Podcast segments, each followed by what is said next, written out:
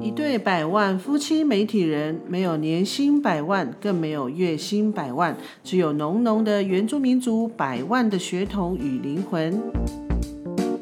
百万纽斯集 （By One Talk News） 是台湾第一个以原住民族为观点的媒体试读播客。我们将从台湾族的视角，用新闻扭转你的思考，也用新闻重建你对原住民族的印象。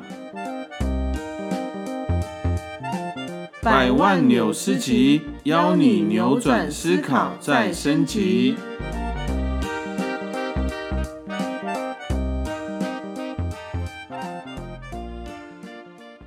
加白加白，大家平安，大家好，我们是百万夫妻。在这个新的一年，我们第一路啊，就先跟大家说声新年快乐，新年快乐！新年快乐。那不知道新的一年大家对自己有没有什么期待？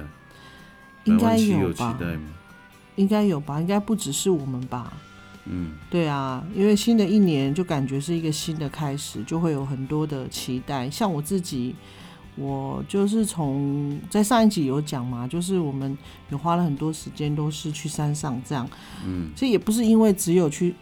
就是十月之后去山上才会这样。其实我从很好几年前，就是第一次返乡的时候，就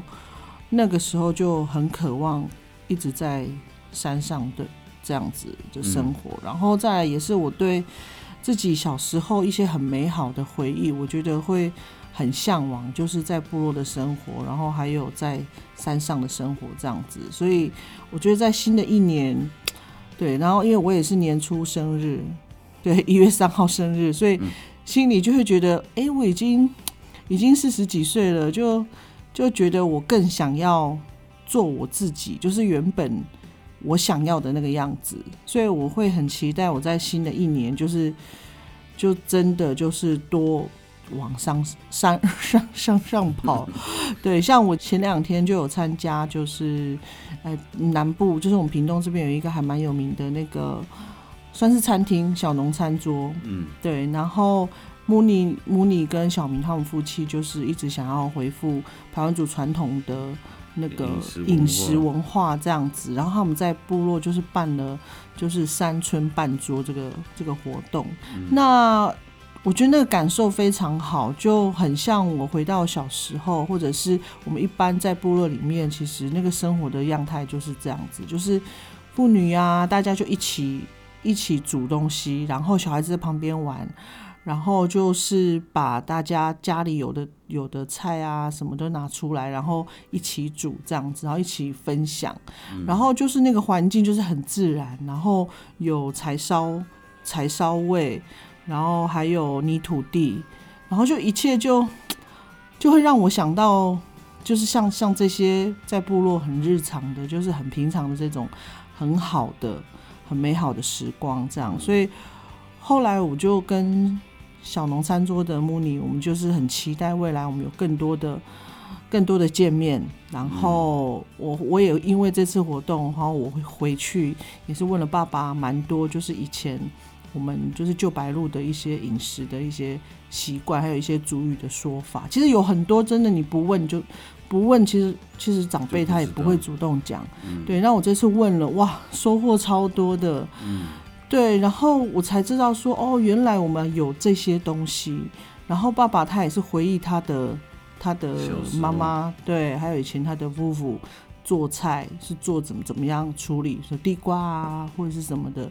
我就觉得心里还蛮很满足，所以我觉得就很符合我前面讲的，我一直很想要再一直回去回去山上。那除了这个，那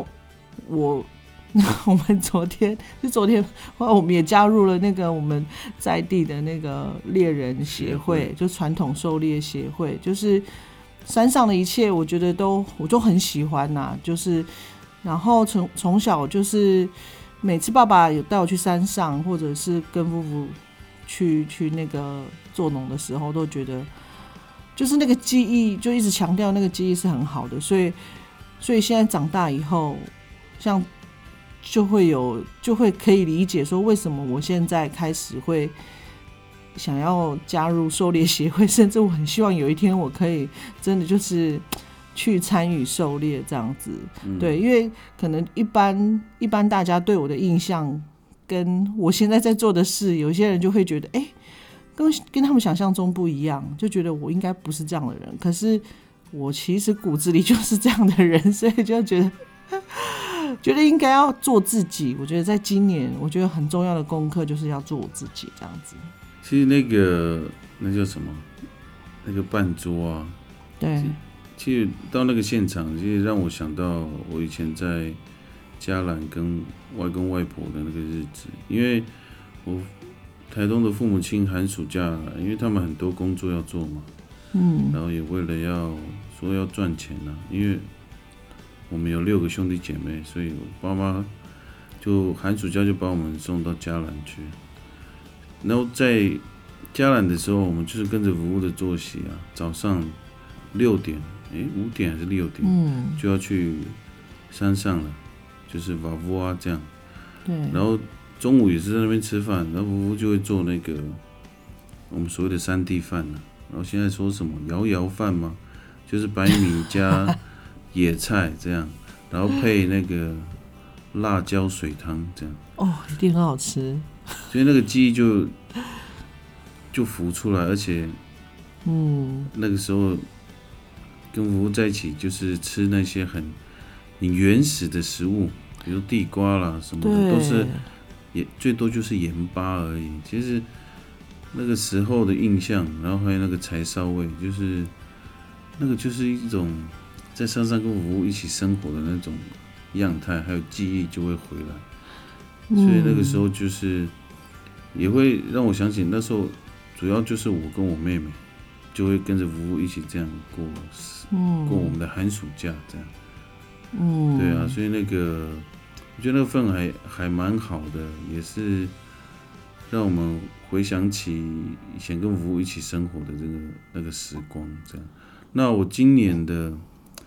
应该说我的期望呢，期望应该是身体健康吧，因为去年底其实我开始感觉到身体一些不不舒服，呃，负担，对，除了应该是身体的负担，加上呃，因为一直去山上，其实还蛮辛苦的，嗯，对，对我来说，因为我白天要工作嘛，然后休假，我我平常工作，然后休假就要去山上，所以。身体的负担其实慢慢的就凸显出来，所以，我新的一年就是希望身体可以健康，然后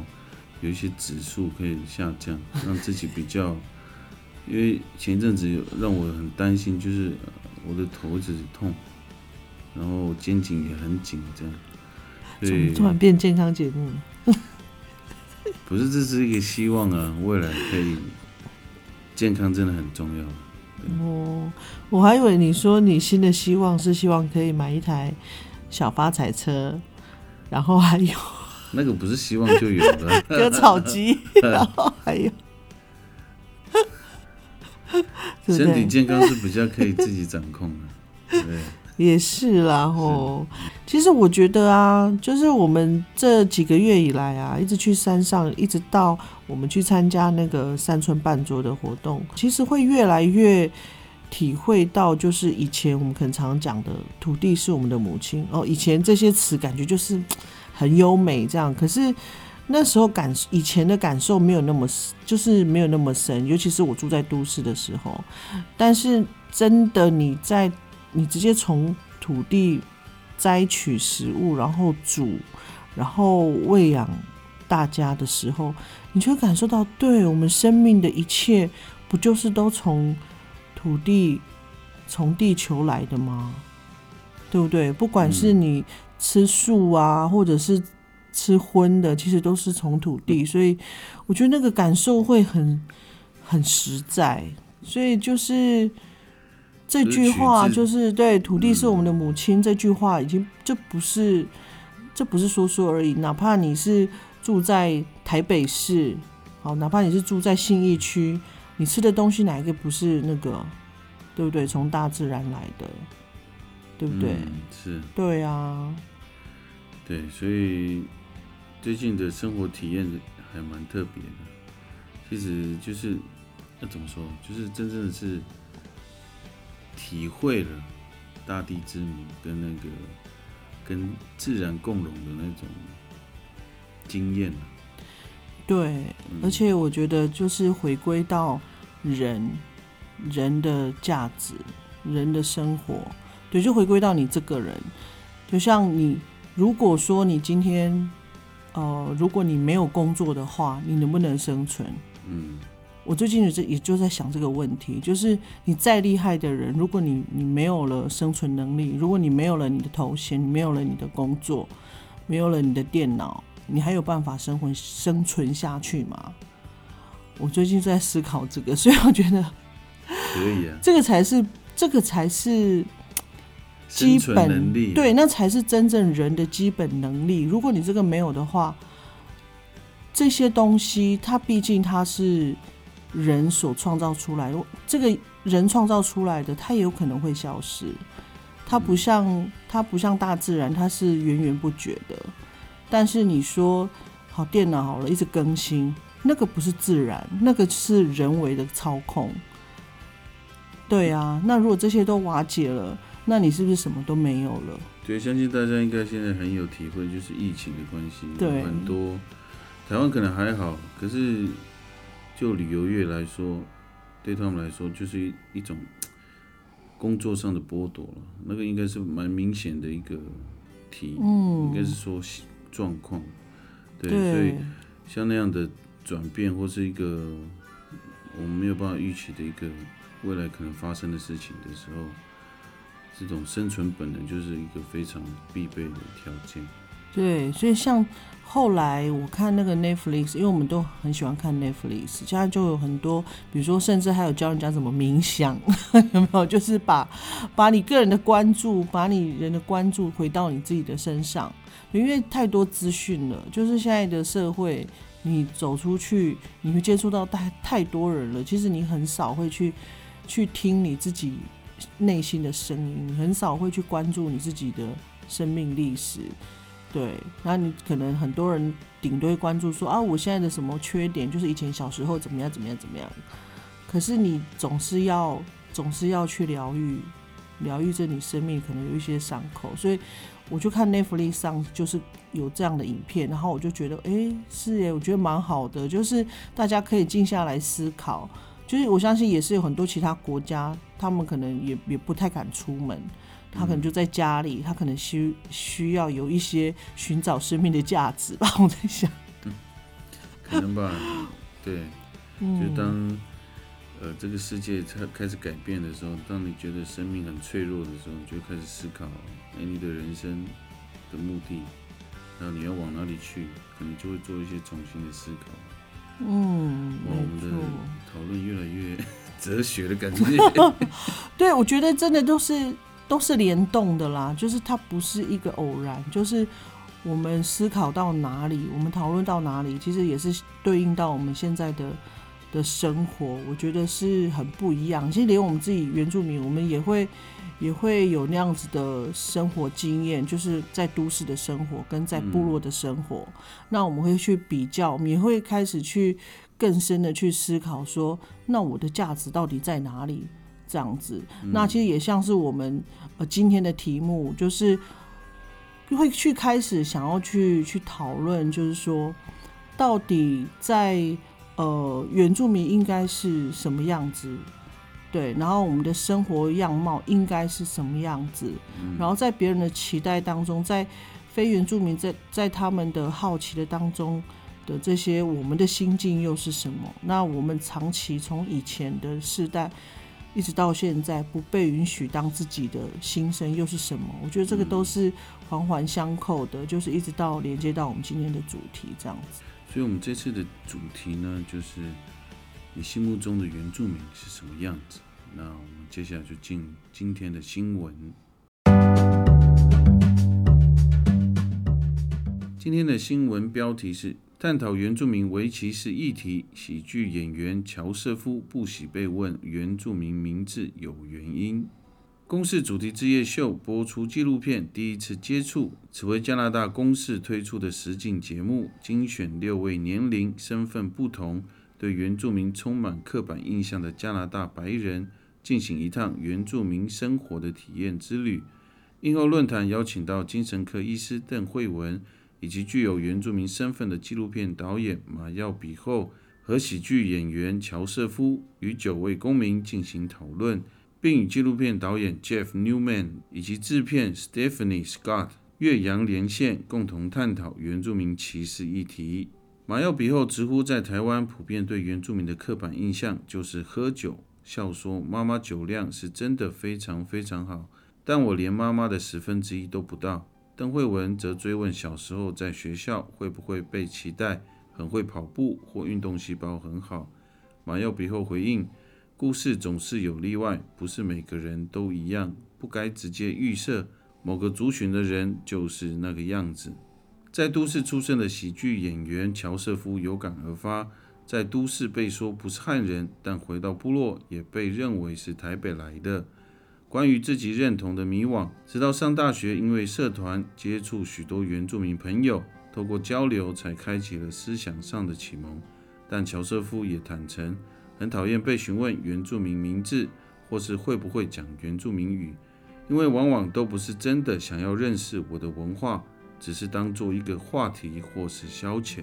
这个新闻是《立报》的潘浩宇记者所报道。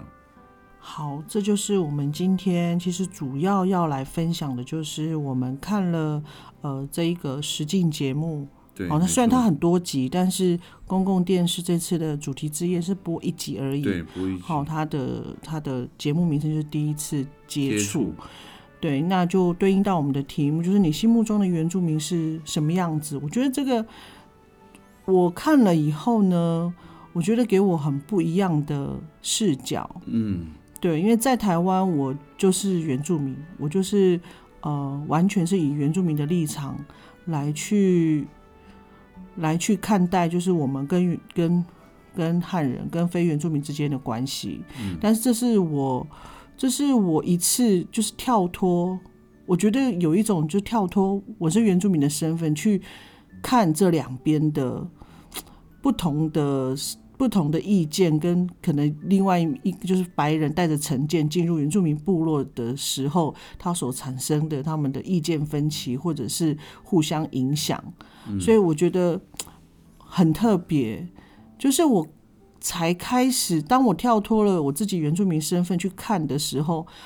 我真的才能够去理解很多可能大家对于原住民的刻板印象，说啊很爱喝酒啊。嗯，我以前听到这个的时候，我觉得我很难辩解，你懂？就是我很难去辩解说，哦没有啊，我们我们不是，我们也不是都很会喝酒，对啊，也不是怎么样怎么样。可是我就很想找到那个原因，因为我不知道原因，嗯，我没有办法很。很宏观的去看这件事情，但是我看了这个纪录片以后，我觉得就找到答案了。哎，对啊，说真的是这样子。嗯，因为他们里面这部实境节目呢，它是在加拿大拍摄的。嗯，然后里面提到的都是就是跟 First Nation 跟当地的白人的这些可能文化上的旗旗舰呐，然后他们其实。相信他们国家花了很多力气在拟平彼此的围棋士，然后也做了很多。感觉不是围棋士呢，很歧视。很歧视。对啊，就像拟平这这之间的差异跟彼此的不了解，然后产生很多的误会，这样。所以他们的设定很特别，就是找了六个，就是非常有对原住民有刻板印象的这个六个人。对。对，非常强烈，然后。带他们进到原住民的呃家庭或是他们的社区，然后就怎么说呢？就是他们这些原住民其实都已经准备好，他们要怎么告诉大家他们经历了什么，他们为什么会这样？就像刚刚白王奇提到的喝酒这件事，为什么会让大家有这个印象？就是原住民就是爱喝酒。嗯，这个印象怎么来的？他们其实他们提到的是，他们来到他们的念书上面，就是在学习上面会有障碍，然后因为这个学习的障碍，让他们在社会上找工作也会有障碍。其实这是一连串的影响，然后导致他们心理上受创之后，就就借酒浇愁。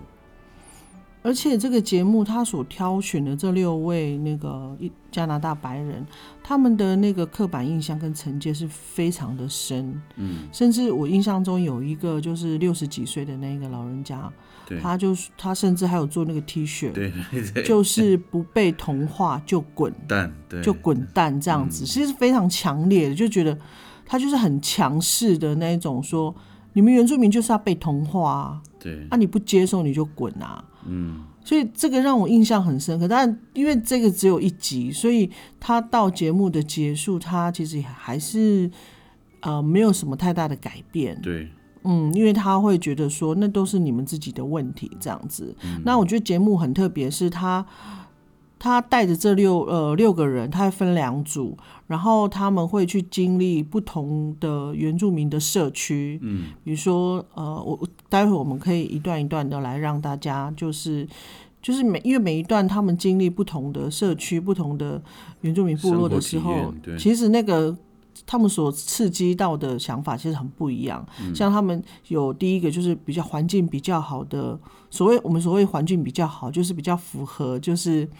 一般外面的社会觉得啊，赚钱赚的很多，然后很好的工作，然后房子很漂亮，甚至比这些白人的家都还大还漂亮，是感觉是很高级社区的。然后第二个就是就是到一般就是呃，在就像我们讲的平地平地的原住民社区，好了，这样就是在平地的原住民社区，那那边是就比较多的一些问题，不管是。呃，治安啊，或者什么，那就比较有这样的问题。嗯，但是他们也在这当中去看到他们是怎么自己救自己。嗯，对。然后第三个，他们去的就是原住民的传统的部落。对。然后去看到他们真正原来的生活生活模式跟他们的。呃，分享文化，对，分享文化还有他们的生命的智慧这样子，对，对，主要主要大致分这三个，嗯，然后节目就是公那个什么公司主题之夜，最后就再回到现场跟大家对话这样，所以我们今天就是跟大家分享，就是这六个这六个加拿大白人他们去了这三个用大致分这三三大区块的这个地方，他们的我们所所看到以后我们的。感想这样子，嗯，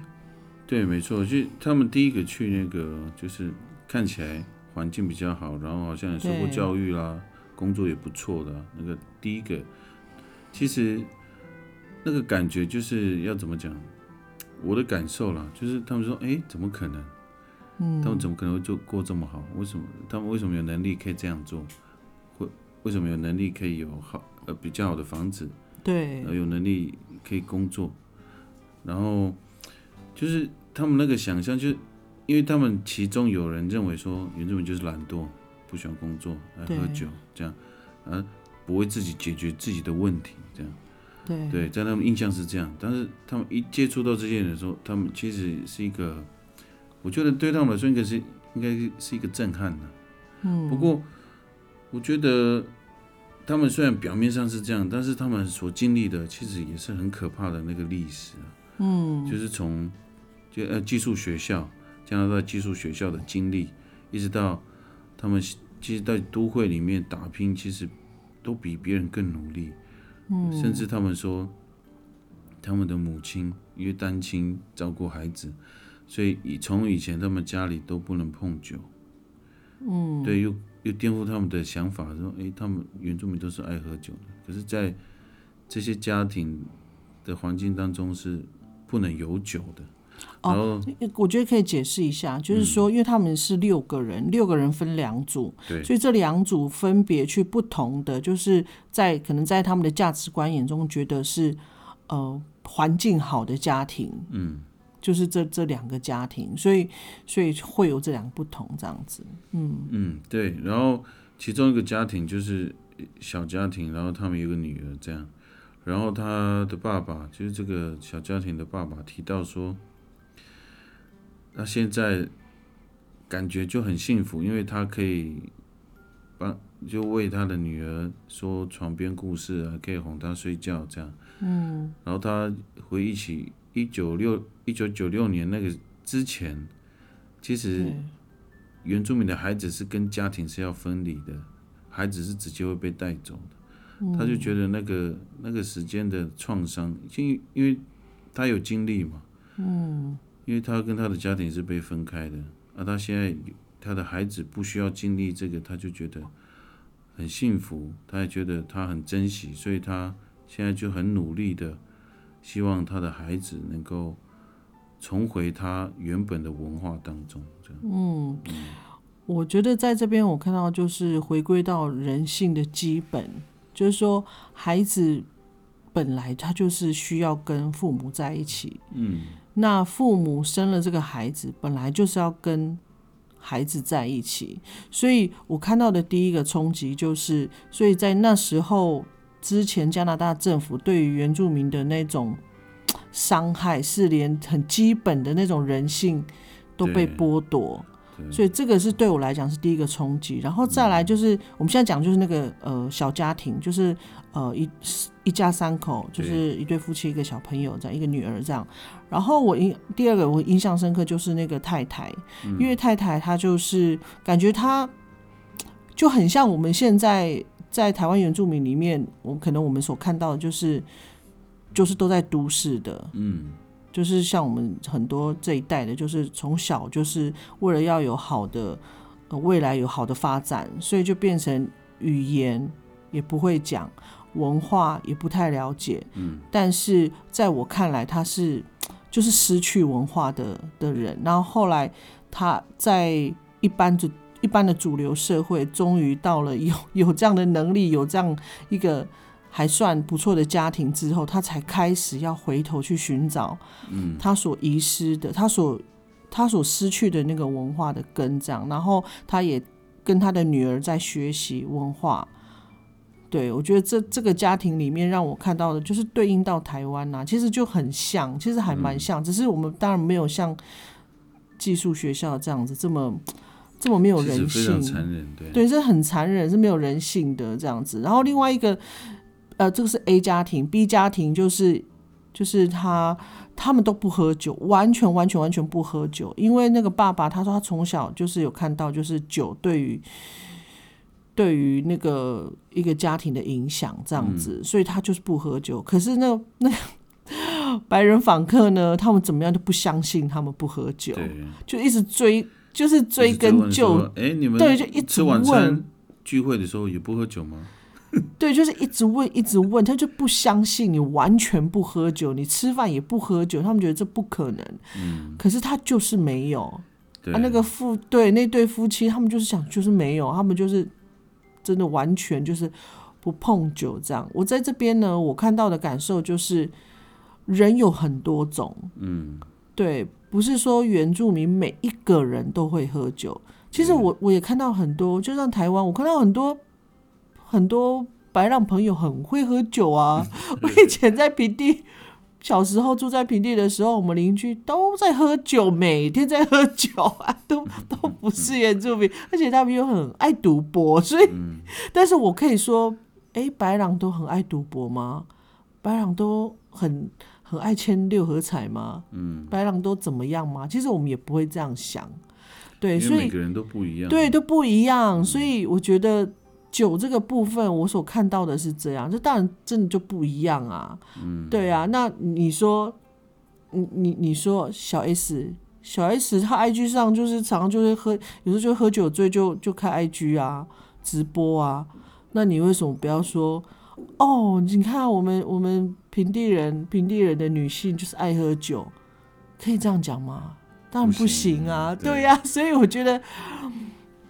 一百种，人不可能就只有一个样子，嗯，对啊，所以就是我到我在这一段的时候，我所看到的是这个，就尤其是在 A A 家庭的那个母亲，我会去想到，其实我很周围还蛮多这样子的，就是书读得很好，或者是工作上很有成就，可是嗯。就是不会母语，就是不会主语，就是对文化就是失去了连接这样子。嗯，所以我所以现在可能长大成人了，当了父母了，就要很努力去找回，就是走回文化的那条路。甚至有些人已经脱离很久，他们现在有一些我们这个时代的父母，甚至也觉得文化有什么重要，也是有这样子的、啊。对啊，所以其实对对我们的影响还是有的。这其实这第一段其实就让我想起我以前去加拿大的经验了、我我我记得我之前有提到过有一次，就是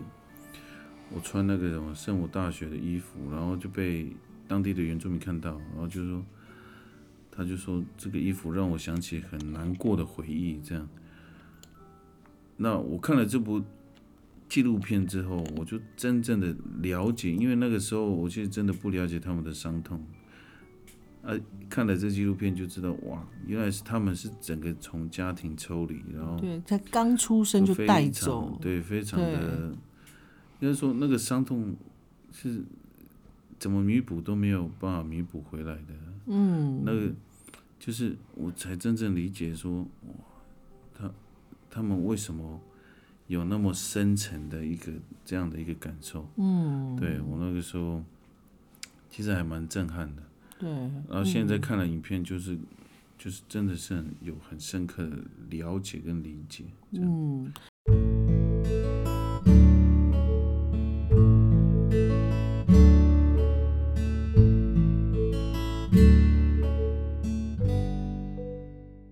那第二段呢，就是这这两组的人呢，他们就会被带到就是呃所谓的呃平地，就是他们等于迁出来的一个地方的原住民社区。那在这个地方呢，就是有比较多的有比较多的社会的问题，就是我们所谓社会问题，就是比如说里面呃有一组。他们是去一个社区，然后这社区呢有一位男性男性原住民，那他就是以前他也是，比如吸毒啊，嗯，哦酗酒啊，他后来就把这些、嗯。对把这些恶习把它改掉，然后他就带动社区社区的人，然后在社区里面去捡那个嗯针头，对。对，因为他们在社区里边还是还是会有那个呃吸毒啊或者是打针的那个状况，所以他就带起了这样活动，所以这一组呢，他就带这三三个白人访客去社区里面捡捡针头，这样。那。这些人对像这些人的反应就会觉得说：“天哪，好可怕哦！这边到随时随地可能就会踩到到踩到针头，嗯然后甚至那边都有小朋友都在那边玩这样子，然后就觉得。”哎，怎么都没有父母在管他们这样子？嗯那这边的状况是这样。然后另外一组呢，另外一组就是一个女性，一个一个一个一个年轻人，一个女性，就带这三组的人呢、去河里去捞捞东西，因为其实，在当地呢，就是原住民女性被失踪的案件非常非常的多，对，没错，对，甚至。这些白人，这些白人访客里面有人说：“怎么可能？这些我在新闻当中都都没有看过。他就觉得不可能，怎么会有这样的事情？但是确实就有这样事，然后甚至对那个那那事实个上那个一年有超过一万个女性被失踪了。对，他就他就有去换算，就等嗯于是、呃一年就是会有差不多诶一年嘛那么久，就是一万五千个，他就换算，如果是白人的话，就是一年有一万五千个女性是被失踪的，然后是被可能被性侵、被杀害、被丢到河里的。对，那，对，然后带他们的那位原住民女性呢，她的本身她的姐姐就是有有就是这遭遇这样子的不幸，所以他们就带着，所以这个女性她就带着这三三位白人访客去河去河上去捞，嗯，去捞看会不会捞到尸体这样子。对。嗯，那你在这边你看的感受是什么？其实他们讲的就很明确、很明了，就是像那个刚刚提到的一个男性，就是他在部落巡逻，就去捡拾这些危险的东西的。这这个社区的时候，他有提到说，因为这六个其其中有三个是到这个社区嘛，然后他们就问，就说为什么这边的人不好好工作？为什么他们没有办法解决自己的问题？为什么他说像我一个女性，我就我就很努力，我就可以做老板，那为什么他们不行？然后这个原住民的这个男性呢，他就回答说，因为我们有学习的障碍啊。我们有学习障碍，进到社会之后，我们要找工作是就变成的工作的障碍。我们找不到好的工作，我们没有办法有很好的工作机会，因为我们的学习上面就有障碍了嘛。主要就是他提到的障碍就是我们的文化不一样，我们的语言不同，然后我们是要用你们的语言来去学习，用你们的语言。然后用你们的社会模式去生活，对他对我们来说，对原住民那边的原住民来说，是一个很大的改变。对，对自己的认同也会很丧失自己的自信了。嗯，就认为说我过去的文化中学习的能力，或是我过去的文化教导我的，好像这个社会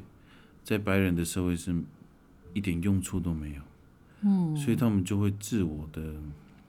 应该怎么讲，自信心的的溃散，嗯，所以他们就只好就会有一些就是酗酒，对，或者去吸食毒品，这样这些问题就会一一个一个出来。我觉得我在这一端就是就可以很能够体会到，就是为什么为什么原住民会让人家觉得。会有酗酒或者是很爱喝酒的那个刻板印象，我觉得是在这一段，我会想到那个原因是什么。嗯，对，因为就像我我看到这个社区，就就会想象到，就是呃，比如说以前早期我们从部落家，我们的家从部落搬到平地的时候，其实大家都会一起，其实大家就会一起互相取暖。那像是有一些社区可能。以前呐，就是以前在潮州，可能有些社区，大家就觉得说啊，那边都是原住民的社区，里面怎么样怎么样很不好，这样子，就大家就会有这样的刻板印象。那当然，一个社区里面，这一群一一些群体里面，一定会有一些可能他没有办法适应社会的，没有办法适应社会嘛。比如说，就像。他等于是等于像是被断手断脚了，被被放在都市里面，就是那个能力，他的那个都都都失去。可是你又必须要在大都市，或者你在都市里面要用不同的游戏规则、不同的生活的逻辑去生活的时候，难免会很失落，然后会没有信心。那可能他就是又有很便宜的酒的时候，就会很容易沦陷。嗯，对，所以大家就可能就会。就会认为说啊，你们原住民就是这样，可是他并没有看到那个全貌。然后再来，我我第二个感受就是说，我就会设身处地的去想，就像如果说今天好，不要说我们好了，比如说一般一般平地朋友，比如汉人朋友，如果你有一天，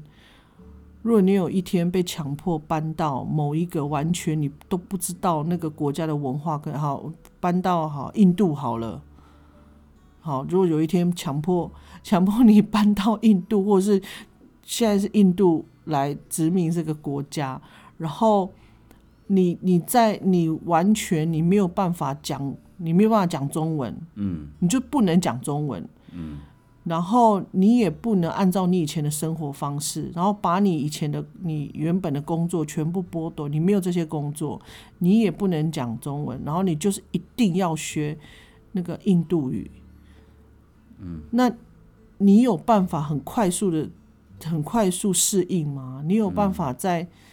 这样的强？如果说如果这样，印度政府又是很强势的话，你有办法在里面很怡然自得说，我我很坚强。其实我觉得太难了，其实很难，因为人总是会有人就是会脆弱嘛。对呀，如果把我放到完全人生地不熟，然后而且是。连你自己的语言都被强迫不能讲，是被强迫的，是不能讲哦。对，那你原本的生活习惯你也不能再做了，你就是要完全改变，就是一一个法令下来，你就是要改变。嗯，但你又要怎么在这个社会里面？你要怎么跟别人竞争？嗯，你说出来的话都已经跟人家不一样了，然后就你完全就是嘴巴感觉就是已经被。被封住啦。对，对，所以在那么我所以会有很长一段时间，在一个世代，其实我觉得原住民在以在那个世代，就是被被殖民的那个世代，其实就是要花很长的时间去去慢慢的去慢慢的调试，所以慢慢的慢慢的就是去适应这个环境。所以我我真的觉得，我那时候会会想说，终究会过去。嗯，就说这样子，因为世代的，因为那个世代被剥夺的那个伤害，那个酗酒问题，或是那个时候没自信的问题，真的会过去。因为我们到了现代啊，我们我们可以说是汉族文化，其实我们也多少都会了解了。嗯，对，就是大概会知道，然后我们也是可以去包容汉族。因为我们就是生活在这边，我们知道怎么跟你们相处，嗯，对，然后我们又回得去我们自己的文化，然后我们又了解我们的文化的话，其实我们会是能力是更高的，应该说能力是更更多的，嗯，对，所以我在这一段的感受会是这样，因为我会去想象说，如果当初因为我我爸妈搬到呃我们这一家搬到部落。我我父母是第一代，如果我的我的父亲不是公务人员的话，如果他就是一般就是可能就是在外面讨生活，然后很辛苦。如果他又没有学历的话，如果他们酗酒的话，我如果是我的个性，我可能会想说，好，那是你们这一代的伤痛，我一定会在我这一代来翻转，因为你一代翻不过去，你还有下一代。你下一代还可以再翻，你第二代翻不过去，你第三代还可以再翻，就是就是要搏那个机会。对，所以我觉得真的会越来越，就是现在好，我们恢复传统文化，我们现在可以学习传统文化，我觉得已经开始在补足。当然，补足又又又有很大的困难，但是我觉得，我真的如果让我们全部补足的话，那个能力是很不得了的。对啊，所以。接下来他们到了第三个地方的时候，其实也让我有重新的反省了，有另外一个层面的反省，就是他们第三个是到伊努特的部落，就是比较北方，就真的回到部落。对，就是过去我们称他们，其实那是一个歧视的字了，然后现在比较证明的方式就叫他们伊努特人。嗯，那他们就是以那个猎。猎那个什么海豹啊、鲸鱼啊，嗯，为就是为他们的食物来源呢。对对，其实因为他们生长的地方几乎长不出什么树或是草。对对，所以他们的生活的环境非常的刻苦。不过，那个他们回到那个部落的时候，其实就是让我们想到我们自己回到部落那个很很当初的，就是大家有共享的文化。就是因为猎物不好打嘛，对啊，所以打如果你打到回来，就是全村的人或是全部部落的人一起分享，嗯，对，然后其实那个也是让我们有一个反省，就是我们现在就像就像我了，我有没有那个能力回到原本那个生活的模式，然后我有没有那个文化的思维？还有那个哲学，还有那个共享的精神，我有没有有没有这样的？应该说，我身上有没有这样的条件，或者有没有这样的能力？也也给我了一个重新思考的角度。那我们现在就真的很努力去找回文化以外，我们找回语言，这真的是很很必要也很需要的。这对我来说，嗯，其实我看到这一段的时候呢，我我看到了很大的感动，就是这才是原住民应该存在的地方。嗯，就好像是鱼，你把鱼放在陆地上，其实很多都活不下去，是，甚至他可能一出来就死了。啊，有些可能很厉害，他可以撑很久，撑很久。对，但是那个毕竟会是少数。嗯，所以我在那一段我就很感动，真的就是如鱼得水。对，可是你知道，我觉得很有趣的那个反差是，白人朋友他们会觉得说，哇，这个什么环境啊？嗯，对不对？又冷，然后又 对，可是里面在里面的的原住民呢，确实很自在，很开心，很开。心。对，就是他们的生活就是这样啊。我我生生活在冰天雪地，哦，我本来我就是我就是靠大地来生活嘛对，啊，我就是吃我就是猎海豹嘛，猎金鱼，然后就里面有一个白人白人的访客，他就他是他是保护动物的嘛，对不对？对他喜欢动物，他就他就喜欢动物，他就想说好残忍哦，我就 想说，难道难道在都市里面吃鸡肉、吃牛肉，然后是用杀的吗？吃羊肉，这些不残忍吗？嗯只是那个刀不是那个刀不是你拿着，对，是别人的。对，那个是你另外还要花钱让人家，你你懂吗？就是我我会想说，太可笑了。嗯对啊、说说杀生，说杀生，那那些在都市里面吃的动物可多了，那个种类可多了。不过里面有有一幕就是，比方去刚刚提到这个，就是六个白人其中的一个，就是他嗯爱好动物，然后然后有一幕就是他们去打猎，然后那个猎人打到了，因为不好呃猎，他们在水上如果打到那个要赶快冲过去，因为那个不然海豹可能会沉下去，嗯，所以就是要看几率，就是他们讲的就是一半一半，所以他们打到的时候，他们不一定会拿得到这个猎物，对对。然后他有一幕就是他打到了，然后他们冲过去，然后来不及了。然后这嗯个很爱好动物的这个、这个女性白人，她就说这么可惜，这样打对对，啊而且很残忍。然后这对对大家都没有得利，都没有得到好处。对。但是他们又访问了那个原住民的想法，原住民就说，就是那个猎人打那个海豹的，他说，我们打到他就如就算我们没有拿到他，可是他沉下去就喂喂养了这个海里所有的生物，所以大家都得到好处，得到开心，这样，所以就完全不一样的思维。其实他们这个影片其实最最珍贵的就是这个，就是思想、思考逻辑上面的差异很凸显。对呀、这一幕也是我印象很深刻的，而且我觉得导演剪得非常精准。嗯，对，就是完全对应，就是 爱好动物，觉得没有人有好处。我打我打了，我没有得到，嗯，然后这个生命因为因为这样而消失，就感觉好像很都是很悲剧。没有没有我没有我我的想法会觉得说，他会觉他会以为他是很崇尚大自然的，嗯，对，可是大自然它有它的它有它的法则啊，对生态啊，对，它有它的生态，法则，就像我们现在山上什么什么猕猴多到爆炸，对 影响到也会影响到其他动物，也会影响到人类。嗯对，那可能有些人就会说哦，就是不能打动物，你就是不能怎么样。可是问题，当生态失衡的时候，其实那也是生态危机。对，是对所以那一幕我真的很印象很深刻，他觉得两边都没有得利。哦，原住民的想法不一样，也是一种共享，也是一种分享。我打了，还是有人去分享到这样的事物。对啊，对，所以我会觉得，哦，那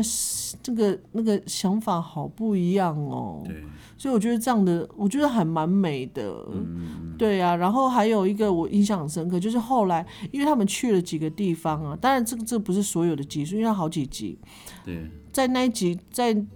公共电视播的那一集，到到后来其实里面有两个人就出现了那个分歧，对不对？对，就是他们慢慢有一些改变了，对，就是在他们对话的当中，就是他们，我记得他们是在一个，也是在伊努特的那个部部落里面，然后嗯。跟一个议员他们在聊天，就是他就说那个议员就说，你看我现在很像好好的，但是其实我他也经历过那个寄宿家庭那个那嗯个时那个时期，然后他也是被剥夺的。他说他那个时候他也是很努力的想要，呃，其实其实他内心也有一些阴影，也有一些伤那个伤痛或是伤痕，然后他们他也很想要从里面呃跳出来，对，但是他那个阶段他很辛苦，然后他也有酗酒的问题，嗯，对，所以他那个时候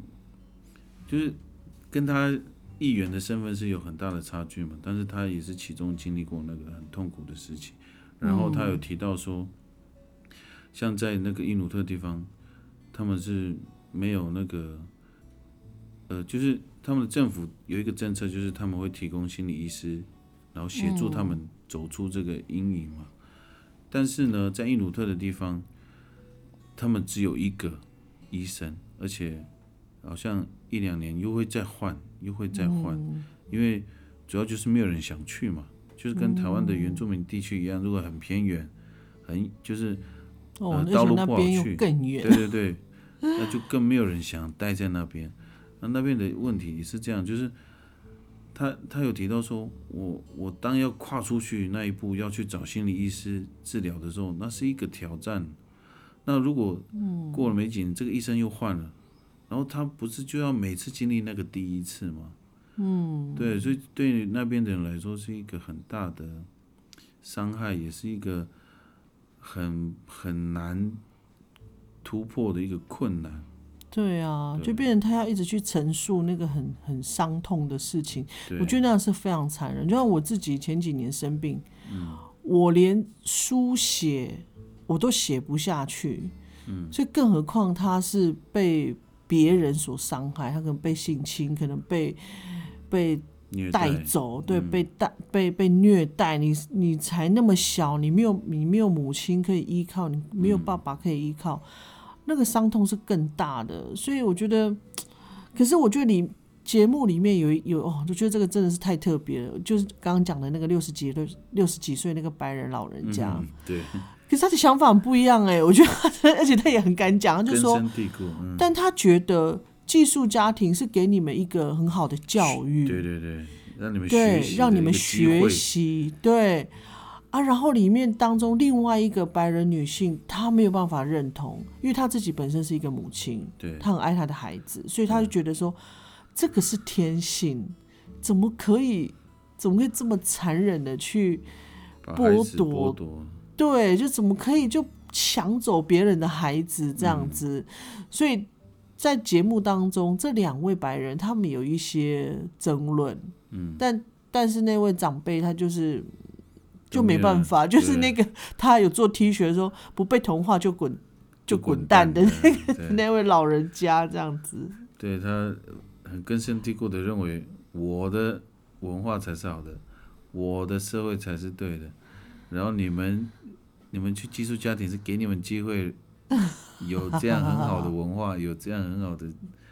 呃怎么讲，就是知识这样让你们能够升级。他的想法就是这样，好，以上的分享就是我们透过呃公共电视呃主题之夜所播放的，就是加拿大的实境节目，第一次接触，我们看了这一集以后的一些感想。那当然，在这个节目当中，最后还是有回到呃公视的那个现场，就是有呃纪录片导演，台湾的纪纪录片导演马亚比后跟喜剧呃演员乔瑟夫，还有其他现场。九位就是台湾的其他的公民进行的讨论，还有跟纪录片导演，还有呃这个纪录片的制片他们岳阳连线，那他们其实也有互相互相去问一些问题。其实我后来才知道在，在节目当中才看到说，原来那个制片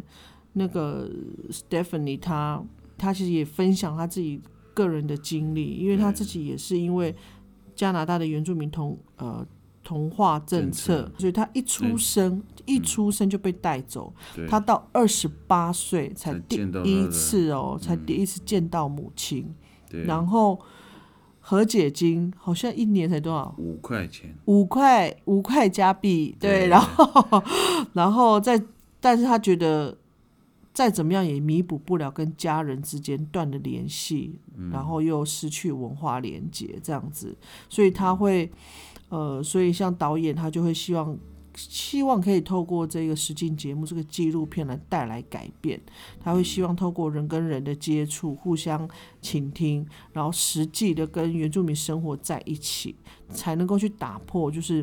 加拿大一般民众哈，就所谓的白人，嗯，对于原住民的迷失这样子。对，而且这纪录片也凸显了，就是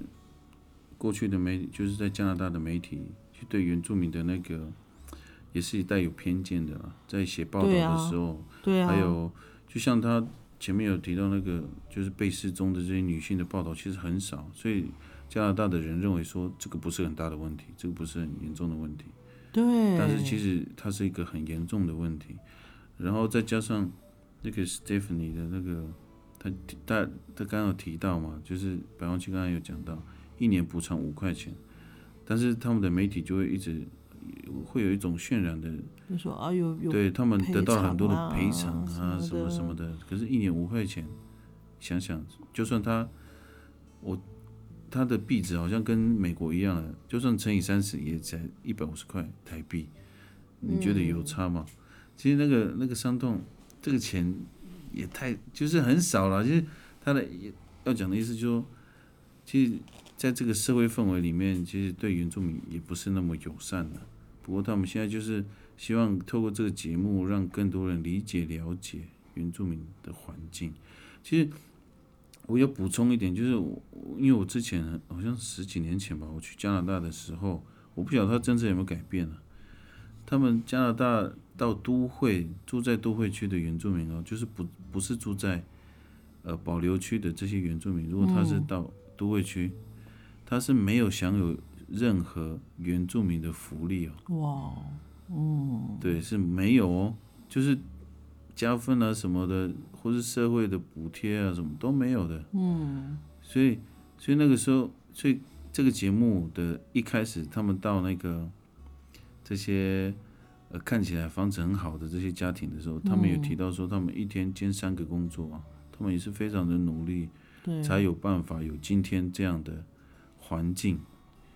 对，所以在都会区的原住民也是非常非常的努力的。而且要更加倍努力，真的，因为不像一般，可能一般汉人说啊，我们也是啊，我们可能也是呃单亲父母啊单亲家庭啊，啊也是也没有读多少书啊，什么样怎么样。可是问题是，一般汉人他不会再不会再有族群上的歧视。对，这是很关键的。对，这是很关键的。他不会说，哦，就一开始可能就否定你，一开始就说啊，你你一定很笨，你一定怎么样，你一定、你一定呃懒惰，这样就是没有这一层的歧视。所以其实那个起点本来就不一样。嗯，对，所以如果说好白人或者是一般汉人会就是说啊，我们也是怎么样，你可是你们没有被歧视啊，所以就是，所以其实真的不同啦，所以就是对，就是我们要适适应这个大大社会的时候，我们就要很努力了，因为别语言不一样，文化背景不一样，我们就要有很大的调整，要花很大的努力了。但是这个社会呢，看到你又直接的不友善的时候，嗯，那个冲击是非常大的。你要怎么跳脱？你真的就是要哎、真过去的会没有自信。过去真的就是要你更努力，然后你要努力到那个你的成绩好到没有办法让别人否定你，这样要努力到这样才有才有可能呢，才有可能翻转你的生活环境。对呀、所以那个真的完全，我觉得那个所承受的那个强度是不同的啦。然后我觉得我也想要分享，就是媒体媒体的那个问题。对，而且你看，像那班人说啊，可是我们都都没有接收到这样的讯息，对不对？因为这个也是被大社会掌握的媒体嘛，这不是这不是原住民的媒体啊，因为他就是大家都是在自己同温层里面，白人他很少白，应该很少白人会想要主动去看原住民的新闻吧。对，所以他们根本不会触及到这样的问题。其实，在台湾也有这样的问题，更何况是早期，早期媒体是掌握在国家，国家要同化你，国家要怎么透过媒体去去描述原住民，其实那都是这都不是我们可以控制的。所以我这里会会回想到去年访问乐凯教授的，就是汉人要加油，你们真的要去翻转，不要再不要再去承袭几代、两代、三代以前的那个时候那种时代的那个媒体的影响。所以我觉得真的要加油。你 你你，像百万富，翁以前不是说？呃，以前有有有人听到说，哦，你念大学，他不是讲了一句话，对，我去一个五金行买那个我忘记买什么了，反正去五金行买东西，然后一个阿伯 伯吗阿伯哦 然后他就说：“哦，你你是哈星的？”他说：“你是学生用，他用那个闽南语讲。嗯，他说：“你是学生呢、我说：“对啊。”我说：“我在我念世新大学。”他说：“哦，是哦，哇！”他就突然讲了一句他们闽南语的，我不晓得是哪里传的那个谚语，说：“呃，我还讲哦。”你讲啊他，就直接讲，我那一塔车，然后咱丢波头了，这样，他的意思就是这样，就是原住民如果会念大学了，那我们的工作机会就没有了。他的意思就是这样，其实那个其实是其实无所不在的啊、然后对，其实这些误会其实就是，就像我们虽然生生长在台湾了、但是有些人，但是现在有很多愿意接触原住民了。我说有些还是。嗯还是有自己那种呃优越感的人，就会、嗯我们虽然生活在台湾，可是我们是感觉是一个平行线，然后他一直认为说他的想法是对的，他只认为他心中的原住民就是那个样子，对，对，然后如果是这样的话，我们永远都不了解彼此的时候，我们都不知道彼此真正的样子是什么，只能用我们心中的猜测。嗯，对，所以这个像我们这次提到这个节目，让他们真正的走入彼此的生活，或是应该说生活模式，或是呃部落，还有他们的思思考逻辑，对对，的时候，你才会真正的理解嘛。所以我觉得这这个部纪录片的价值，真的就是在这边，就是让我们彼此看清楚我们真正的样子是什么。好，节目来到最后，希望今天跟大家分享的这个纪录片啊，大家应该希望你们有很多的收获，或是有很多的思考的面向啊。那也很建议大家，如果你们有什么管道，或是你在哪里找到，可以去看这个影集，这个纪录片，其实还蛮不错的。好，那这一期我们就到这里，那我们期待下次再见面了，拜好，拜，下次见，拜拜。